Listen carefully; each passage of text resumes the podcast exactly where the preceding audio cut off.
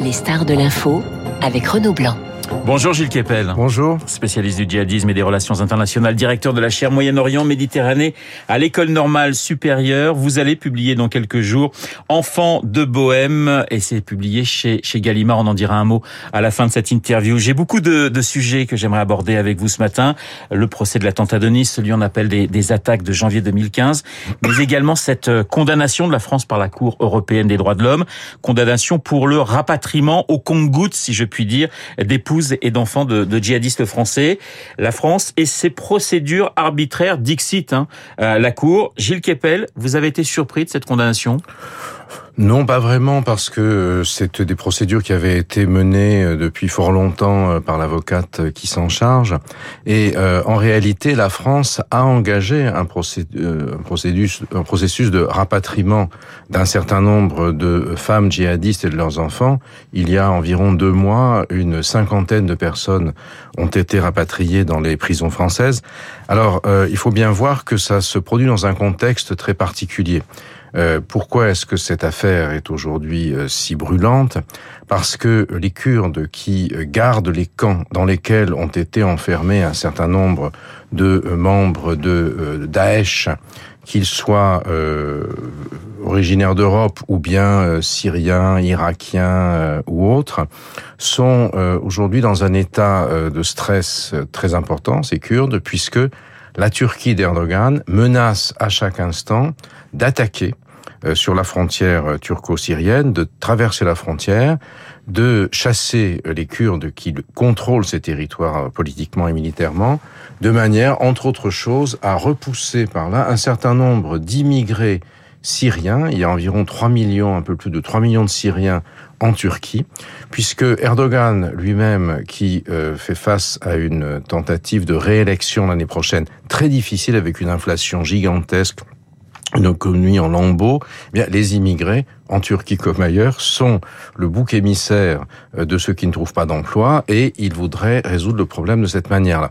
Donc il y a ce stress, euh, il y a aussi le fait que la Russie comme vous le savez aujourd'hui est dans une situation difficile militairement euh, en Ukraine donc a plus de mal à soutenir son allié Bachar el-Assad et donc dans la négociation russo-turque permanente, il n'est pas impossible que les Russes laissent passer les, les, Turcs. Du coup, si jamais ces camps n'étaient plus gardés, oui. ça veut dire vous avez des milliers de djihadistes aguerris, parce que ces camps sont un incubateur absolument gigantesque, sont de nouveaux États islamiques, si vous voulez, entre les derrière les barreaux, derrière les, barbelés plus exactement, et qui est tout ça dans la nature avec le, les risques gigantesques de euh, redémarrage d'une nébuleuse islamiste internationale qui n'existe plus à ce point-là depuis Daesh. Mais ça veut dire, Gilles Kepel, euh, on va revenir sur finalement euh, la question que ça que ça suscite en France, en ces rapatriements, oui. mais ça signifierait presque d'avoir ces femmes de djihadistes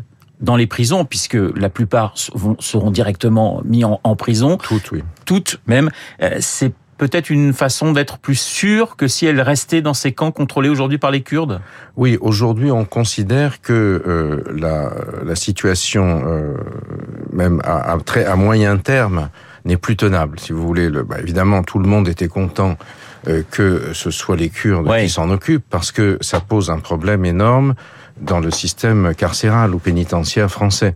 Euh, vous savez qu'il y a peu de prisons pour femmes, évidemment, euh, par rapport aux prisons pour hommes, et euh, l'influence des djihadistes déjà présentes dans le système euh, carcéral français a été particulièrement délétère, avec des conversions, euh, etc. Bon.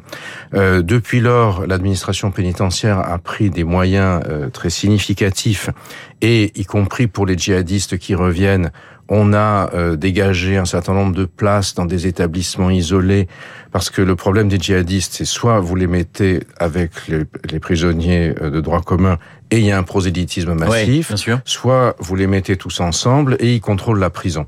Donc euh, aujourd'hui, on, on, a, pris on a conscience de cette situation, les mesures ont été mises en place. Le parquet national antiterroriste est très efficace et il y a une capacité de juger, de mettre en place. On le voit avec tous les procès qui se déroulent en ce moment, dont vous parliez tout à l'heure. Donc le moment est plus, si vous voulez, plus opportun. La France peut le mettre en place, même si elle ne pouvait pas vendre. Évidemment, l'opinion publique. Mais c'est ça que j'allais vous dire. C'est une question qui est politique, qui est juridique. C'est presque une question philosophique. Le, le, le rapatriement de, de ces femmes de. Je dis femmes de djihadistes. Pour certaines, ce sont des djihadistes. Oui, euh, parce que voilà, c'est c'est l'argument sur lequel jouent euh, les euh, les avocats et aussi les associations humanitaires, euh, pauvres malheureuses. Bon, c'est peut-être le cas de certaines d'entre elles. Je ne suis pas là pour administrer la justice ou, je, ou la prononcer, mais on en a aussi un certain nombre qui sont euh, redoutables à la fois dans la euh, dans la manière de fonctionner, euh, dans le dans le prosélytisme et vous savez Daesh est dans une logique, ce qu'il en reste, dans une logique de, de femmes qui sont des reproductrices à combattants. Le votre confrère Le Monde publiait un reportage récemment dans l'un de ses camps. L'on expliquait qu'on utilisait quasiment des étalons pour faire en sorte que euh, des femmes soient des, des, des, porteuses de des porteuses de futur, ce qu'on appelle en arabe Ashbal al-Jihad, c'est-à-dire de lionceaux du djihad. C'est une situation qui est complètement ahurissante. D'ailleurs, en juillet dernier, 16 femmes ont été rapatriées euh, en France avec euh, leurs enfants. Parmi ces femmes, des recruteuses de, de Daesh, et puis notamment la veuve de, de, de Sami Amimour, qui, est qui était l'un des, des, terroristes hein, du, du, du, Bataclan. Voilà, vous avez des gens extrêmement importants. Émilie Koenig aussi, qui a été euh, enfin, euh, on attend de son jugement bien sûr, mais qui était sur les réseaux sociaux une euh, euh, propagandiste très active du, du djihad. Vous faites une différence, comme certains d'ailleurs, euh, entre le, sort des enfants et, et, et le sort de, de, ces femmes? Bah, Par définition, les femmes sont adultes et responsables de leurs actes, et donc justiciables. Les enfants eux-mêmes ne le sont pas. Euh, le problème étant que l'endoctrinement des enfants à partir d'un très jeune âge et les situations terribles dans lesquelles ils vivent euh, augurent relativement mal, et même assez très mal, euh, si cela perdure, euh, de leur réinsertion dans la société française ou dans le monde en général. Donc, effectivement, plus on peut les soustraire tôt à ces influences, disons, moins on a de, moins le risque est gigantesque. Mais en même temps, vous avez ici une opinion publique, ce qui est compréhensible de son point de vue, qui comprend mal pourquoi ouais. ces impôts doivent servir à nourrir des individus qui n'ont qu'une idée, c'est de commettre des attentats, surtout, comme vous l'avez rappelé, on est en train de juger aujourd'hui l'attentat de, de nice. On a vu ces images absolument Terrible. monstrueuses ouais. du camion. Euh, on a, on a le dit... procès, on appelle des, des attaques voilà. de, de, de, janvier Et de puis 2015. le procès de novembre euh, qui s'est terminé. Combien de ressortissants euh, français, femmes et enfants, sont aujourd'hui dans, dans, ces camps contrôlés par les Kurdes? Alors, je n'ai pas les chiffres exacts euh, en tête. je pense que euh, ça n'est, c'est de l'ordre de, disons un peu plus, plus d'une centaine. C'est compliqué à organiser le rapatriement justement de, femmes et d'enfants dans, ces camps, notamment les camps de Halol et, et Roche, dans, donc dans, cette, dans le nord-est de la Syrie. À partir du moment où la décision est prise, où la coordination est faite, les rapatriements euh, qui ont eu lieu se sont déroulés comme il était prévu qu'ils se déroulent. Parce que c'est souvent ce qu'ont dit les, les, autorités françaises, qui effectivement savent que le dossier est, est, est chaud bouillant, en disant euh, non, on peut pas, c'est compliqué, on a on a trop de problèmes avec telle ou telle frontière. Donc ça, c'était un, un, un, faux argument quelque sorte? Pas forcément. Euh, ça dépend de, ça dépend du moment où ça s'est produit. Mais euh, aujourd'hui, en tout cas, il semble, et c'est ce qui s'est, on l'a vu lors des rapatriements euh, importants que vous avez évoqués il y a deux mois, euh, que le processus pouvait être mis en place. Les enfants, quand ils reviennent en France, qu'est-ce qu'ils deviennent? Est-ce que ce sont les, les familles qui les récupèrent, les grands-parents, ou est-ce qu'ils sont mis dans des centres?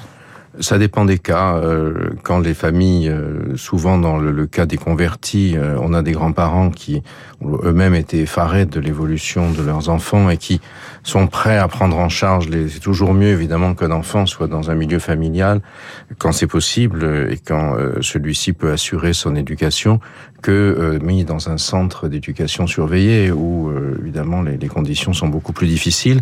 Mais ça, chaque cas est, doit être traité pour lui-même. Vous le disiez, et j'en parlais, un deux procès très importants en, en ce moment même.